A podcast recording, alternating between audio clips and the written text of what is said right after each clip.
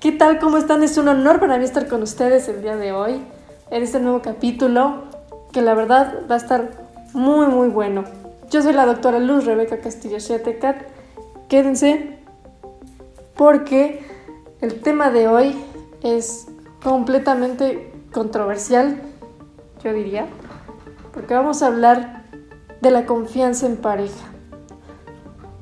Toda pareja se construye bajo una serie de pilares como el compromiso, el respeto, la intimidad, el deseo y sobre todo la confianza. Cada quien pone sus expectativas en ello, pero ¿qué ocurre cuando uno de esos pilares se rompe? ¿Qué ocurre cuando ese pilar que se rompe es el de la confianza? Pues quédate para empezar a descubrirlo, qué sucede y quédate al final porque voy a dar algunas recomendaciones de cómo recuperar la confianza. Cuando estamos hablando de una relación, cuando la estamos iniciando sobre todo, no estamos acostumbrados a platicar sobre nuestras expectativas, es decir, lo que esperamos en una relación. ¿Por qué? Porque automáticamente pensamos que esos pilares que anteriormente mencioné y expectativas ya nos aguardan, ya se, ya se da por sentado de que así va a suceder y ya no, ya no le echamos, como dirían, esas ganas, ya no lo platicamos en pareja. Y ese es el inicio de muchas inconformidades. Ese es el inicio de muchas desconfianzas. Muchas veces eh, un miembro de la pareja tiende a ser más inseguro. Casi en todas las parejas sucede esto. Va a tener una, autoestima baja.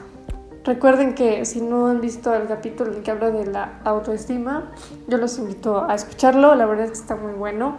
Y dado que ya expliqué en un capítulo sobre eso, en un podcast, recordemos que esta inseguridad, esta autoestima es el valor que tengo de mí mismo.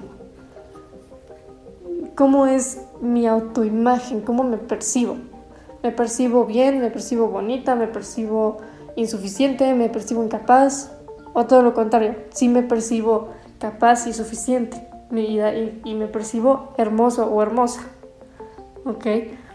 ¿Y qué pasa? Que muchas veces uno de los miembros de las parejas tiene una autoestima baja no se siente suficiente, no se siente capaz, no se siente lo suficiente bueno para su pareja.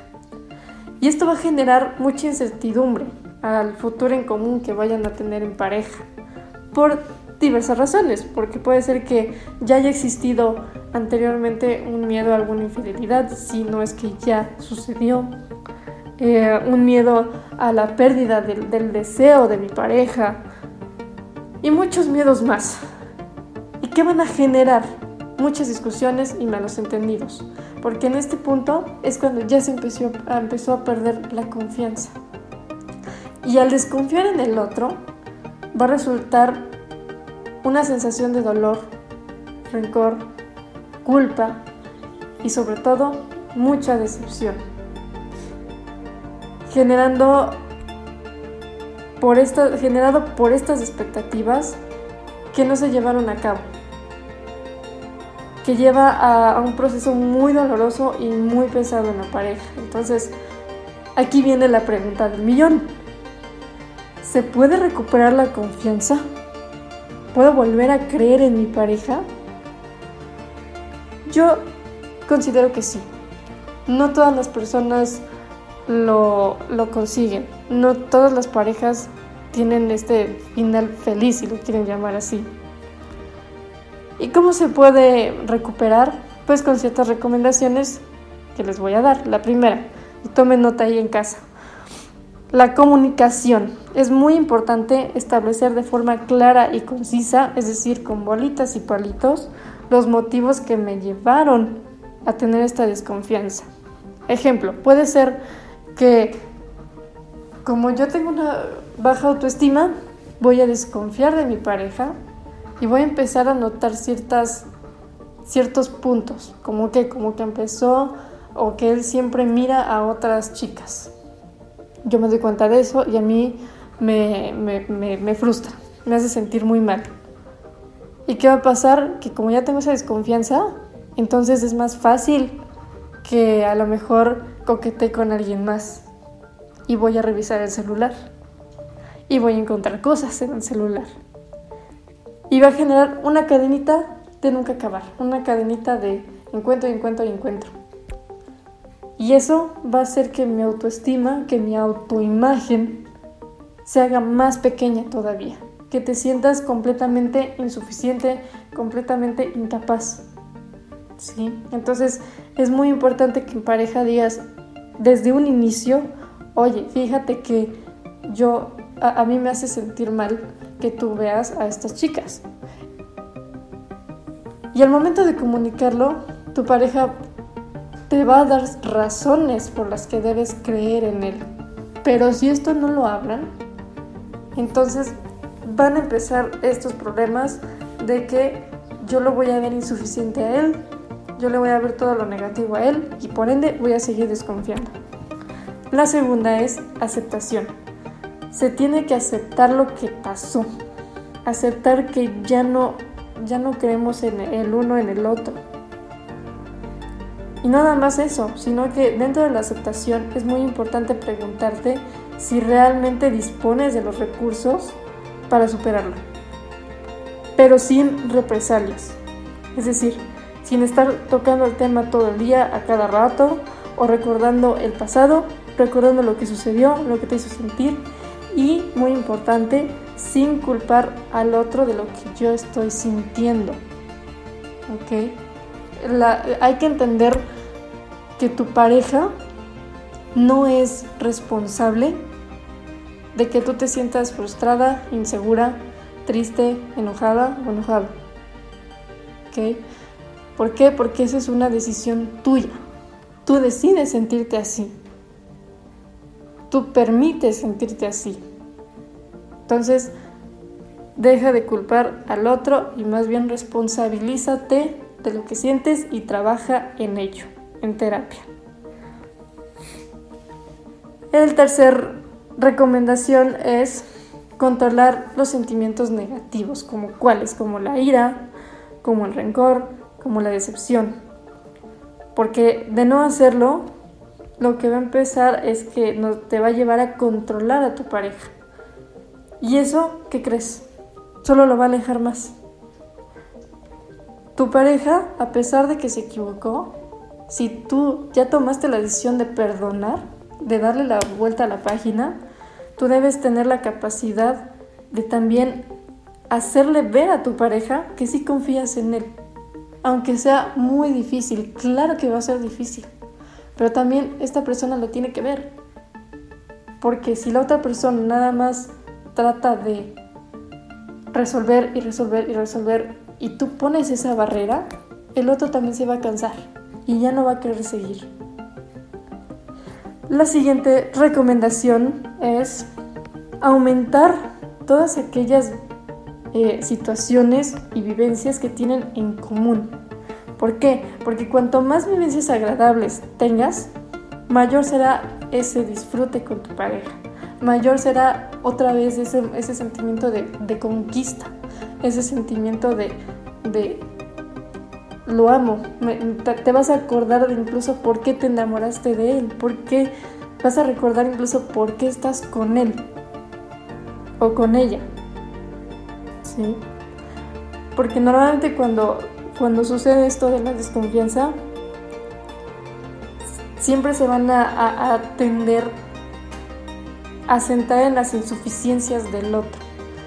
Es decir, tú siempre vas, tú, siendo la persona lastimada, siempre vas a ver la insuficiencia del, otro al momento de decir, es que no me, no me ama como yo quiero, no me da detalles, no me habla bonito, dejó de abrazarme desde hace mucho, dejó de mandarme flores desde hace tiempo, ya no es el mismo conmigo.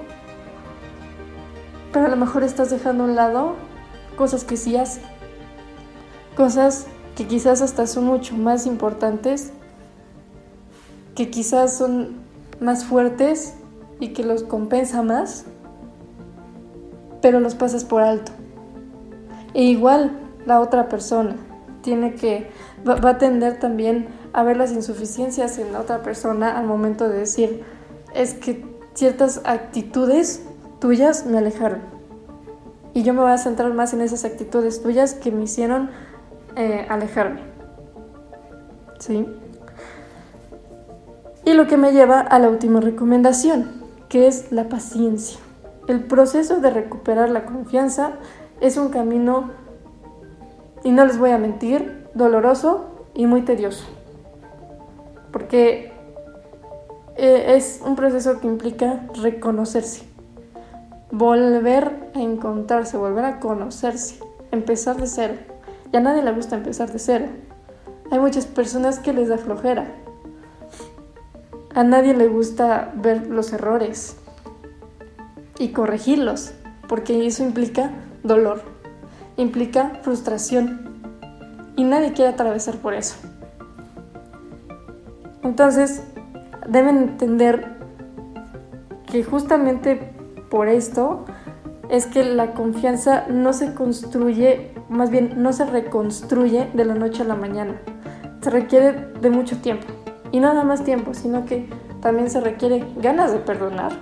Porque como mencioné, no se vale estar recordando las cosas una y otra vez. Ni estarte regresando al pasado, ni estarte regresando o enfocándote en lo que te hizo sentir. Entonces, ganas de perdonar. Eh, se requiere de hechos para demostrar a la otra persona que sí te interesa, que sí quieres que vuelva a confiar en ti y sobre todo aprender a manejar la frustración en los dos. Porque va a llegar un momento en el que ustedes van a decir, es que no está funcionando, es que no me está, todavía sigo sin sentirme eh, bien, todavía no, no, no puedo creerle, no veo que haya un avance. Eso va a ser muy común, eso es parte del proceso. Entonces es muy importante que en terapia se aprendan a manejar todas estas recomendaciones y sobre todo esta parte de la frustración, porque aquí es donde mucha gente eh, se rinde. ¿Ok? Entonces es muy importante que ambos estén abiertos mentalmente y pongan de su parte, porque si solamente uno de ustedes quiere poner de su parte, no va a funcionar la terapia. Entonces, anímense a a ustedes, parejas que me están escuchando, a asistir a terapia conmigo, a trabajar esto de la confianza. Sí se puede, yo sí creo firmemente en eso. Solo se necesitan dos personas para querer arreglarlo. Recuerden que pueden agendar su consulta conmigo, pueden encontrarme en Facebook como Mente Sana Vida Sana y en Instagram como mentesanavidasana.9. Igual pueden eh, eh, mandarme todas sus dudas, todos sus comentarios y yo con mucho gusto les voy a responder. Y para cerrar el podcast de hoy, les voy a, decir un pequeño recordatorio. Si ustedes quieren una relación sana, primero que nada deben entender que una relación sana se construye poco a poco, se construye todos los días, con acciones, con hechos. Y sobre todo, con los pies bien puestos en la tierra. ¿Por qué? Porque una relación bonita, una relación sana, se romantiza. Lo vemos en la tele, en las películas de Hollywood, Disney. Entonces, tú vas a tender a buscar una relación bonita. Pero la verdad es que se construye. Con los pies bien puestos en la tierra y sobre todo sin este pensamiento mágico. Yo soy la doctora Luz Rebeca Castillo Cat. Espero que les haya gustado. Compartan, den like a todos los que creen que les va a funcionar. Y bueno, esto fue Sanamente. Nos vemos a la próxima.